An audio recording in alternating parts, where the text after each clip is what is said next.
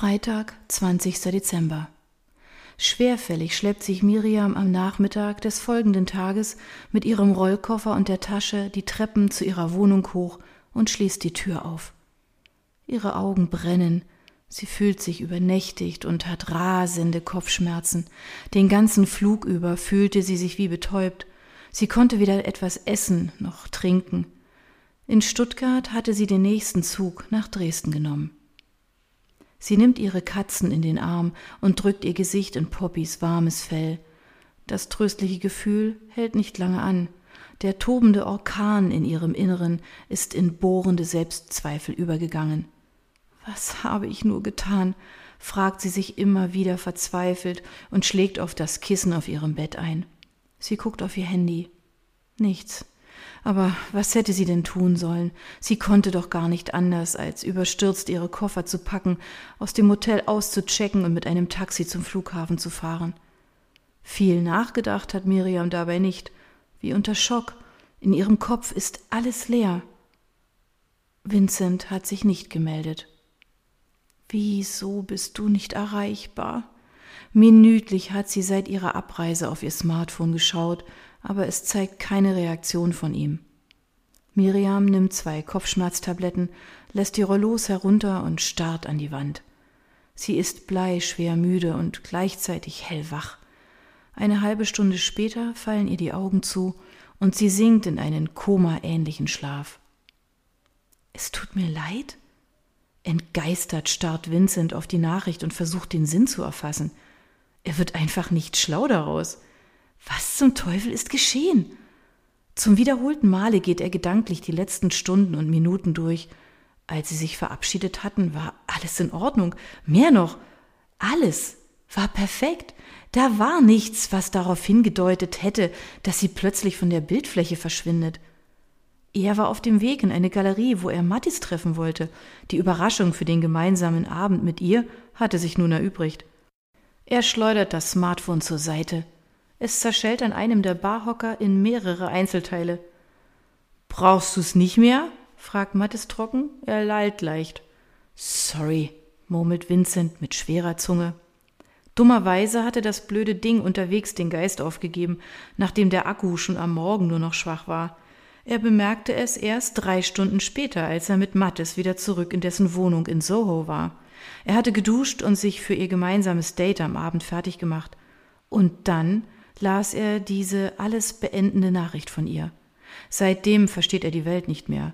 Zu dem Zeitpunkt muss sie schon auf dem Weg zurück nach Deutschland sein. Dass sie durcheinander ist und es selbst nicht realisiert, kann nur eins bedeuten. Sie empfindet wohl doch nichts für ihn. Sie hat ihn verlassen und das fühlt sich beschissen an. Sein Freund Mattes ist so solidarisch, sich gemeinsam mit ihm an diesem Freitagabend zu betrinken, obwohl er gern wüsste, worum es eigentlich geht. Bedeutet ihr das, was passiert ist, so wenig, dass sie sich in den erstbesten Flieger setzt und nach Hause fliegt? fragt sich Vincent frustriert. Oder hat sie einen triftigen Grund, so zu handeln? Ein wenig klingt ihre kurze Nachricht danach, aber was kann das sein? Während er ihre Nachricht im Laufe der letzten Stunden zu verdauen versuchte, reifte der Entschluss in ihm, nicht länger hier zu bleiben. Zum einen, weil er nach dieser Enttäuschung nur noch weg will, und zum anderen hatte ihm das, was sie sich im Central Park gegenseitig erzählt hatten, endgültig die Augen geöffnet. Immerhin, etwas Gutes hatte die kurze Zeit mit ihr. Das klärende und längst überfällige Gespräch mit seinem Vater wird er umgehend in Angriff nehmen. Er wird es hinter sich bringen und danach frei von den ständigen, unterdrückten Schuldgefühlen sein – auch auf die Gefahr hin, dass seine Eltern sich dann vielleicht endgültig von ihm abwenden. Das Risiko wird er hinnehmen müssen. Als ihm diese Erkenntnis kam, hatte er Mattes seine Pläne gebeichtet und seinen Flug auf Samstag umgebucht, was einfacher war als gedacht. Sein Kumpel fand es sehr bedauerlich, bestärkte ihn aber in seinem Vorhaben.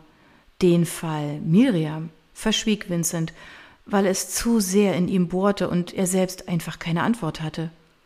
Er nimmt sich vor, seinen Eltern schonend, aber deutlich zu sagen, dass er sie liebt, jedoch in Bezug auf die Spedition nicht zur Verfügung steht. Je nachdem, wie das Gespräch verläuft, wird er danach entweder über Weihnachten in Hinterwurzbach bleiben, was zumindest Mona freuen dürfte, oder gleich wieder zurück nach Berlin fahren, falls es größeren Stunk gab. Zurück nach Berlin, zu seinem Lebensmittelpunkt, seinen Freunden, Kollegen, seiner Arbeit und seiner großen Wohnung in dem weißen Eckhaus, einen Katzensprung entfernt vom Schloss Charlottenburg. Als freier Ingenieur genießt er das Privileg einer flexiblen Arbeitseinteilung. So wie er sich die Zeit über Weihnachten von Arbeit freigeschaufelt hat, wird er sich nun damit eindecken bis zum Umfallen und sich am besten gleich in den Großauftrag stürzen, der erst ab Januar anliegt. Arbeit hilft gegen alles, denkt Vincent zuversichtlich. Um Mattes muss er sich keine Sorgen machen. Er hat seinen Galeristen Mark und die beiden scheinen wirklich ausgezeichnet zusammenzupassen. Mattes prostet ihm seufzend zu und Vincent nimmt einen tiefen Schluck. Sie lümmeln auf dem riesigen Sofa in der Mitte des Lofts. Daneben stehen etliche leere Bierflaschen und zwei Pizzakartons sowie Vincents gepackte Reisetasche. Und was ist jetzt mit dieser Miriam Engel? lallt Mattes. Sie ist weg. Mehr weiß er selbst nicht. 23.46 Uhr zeigen die grellgrünen Ziffern der Weckuhr, als Miriam von einem Drücken an ihrer Schläfe wach wird. Sie hat ihre Brille nicht abgenommen, als sie eingeschlafen ist. Müde wankt sie in die Küche und trinkt gierig aus dem Wasserhahn. Pearl auf dem Fensterbrett hebt kurz den Kopf und streckt die Vorderpfoten, bevor sie sich wieder zusammenrollt. Miriam wirft einen Blick aufs Handy. Wieder nichts. Sie sieht seine Augen vor sich. Vincent. Ein scharfer Schmerz blitzt auf. Sie will ihn anrufen, aber irgendetwas hält sie ab, obwohl jede Faser ihres Körpers sich danach sehnt, seine Stimme zu hören. Gleichzeitig prasselt das schlechte Gewissen auf sie ein wie Peitschenhiebe. Was muss er nur denken? Sie nagt an ihrer Unterlippe. Sie möchte nur hören, dass er verstehen kann, dass sie gar nicht anders handeln konnte und dass sie sich bald wiedersehen, dass alles halb so schlimm ist. Doch das wird nicht eintreten. Wie soll er Verständnis dafür aufbringen? Zwar weiß er im groben von den tragischen Umständen um ihre Familie, aber nicht den Grund für ihre überstürzte Abreise. Er muss sich versetzt vorkommen, überlegt sie voller Gewissensbisse und fragt sich, wie er damit umgeht. Geht es ihm schlecht? Oder lacht er womöglich darüber und ist froh, sie los zu sein? Sie drückt auf seine Nummer und lauscht mit angehaltenem Atem. Sein Handy ist ausgeschaltet. Sie vergräbt den Kopf in den Händen. Was das bedeutet, liegt auf der Hand. Er will nichts mehr mit ihr zu tun haben, will nicht mit ihr reden. Fang jetzt nicht an zu heulen. Hast du etwas anderes erwartet? Das Hämmern in ihrem Kopf verstärkt sich. Letztlich gibt es nur zwei Möglichkeiten und beide sind frustrierend. Entweder hat sie ihn derart vor den Kopf gestoßen, dass er nicht mehr für sie erreichbar sein will, oder, und das wäre noch schlimmer, das zwischen ihnen war für ihn von vornherein nichts Bedeutendes gewesen. Ein belangloser One-Night-Stand, den er längst aus seinem Gedächtnis gestrichen hat. Ich hätte es vorher wissen müssen. Hätte ich einfach nur auf die Stimme in meinem Kopf gehört, denkt Miriam voll aufsteigender Bitterkeit. Na, vielleicht ist es ja auch besser so. Es ging alles viel zu schnell. Es konnte nur in einem Fiasko enden. Die Erinnerung an den verschneiten Central Park überfällt sie. Ein Wintermärchen in Manhattan. Aber Märchen sind nicht real. Willkommen zurück im Leben, murmelt Miriam verdrossen, und Pearl streckt ihr verständnisvoll die Pfote entgegen als würde sie spüren, dass die Hausherrin ihres Reiches Zuspruch braucht. Weder Dresden noch Berlin können mit dem Zauber, der ihr in Manhattan widerfahren ist, mithalten. Etwas anderes zu denken ist illusorisch und naiv. Rückblickend ist es recht einfach. Sie ist dem Flair einer Weltstadt und dem Charme eines Mannes verfallen, den sie gar nicht richtig kennt. Eine reizvolle Verstrickung, der man schon mal erliegen kann. Aber es ist nicht nur das.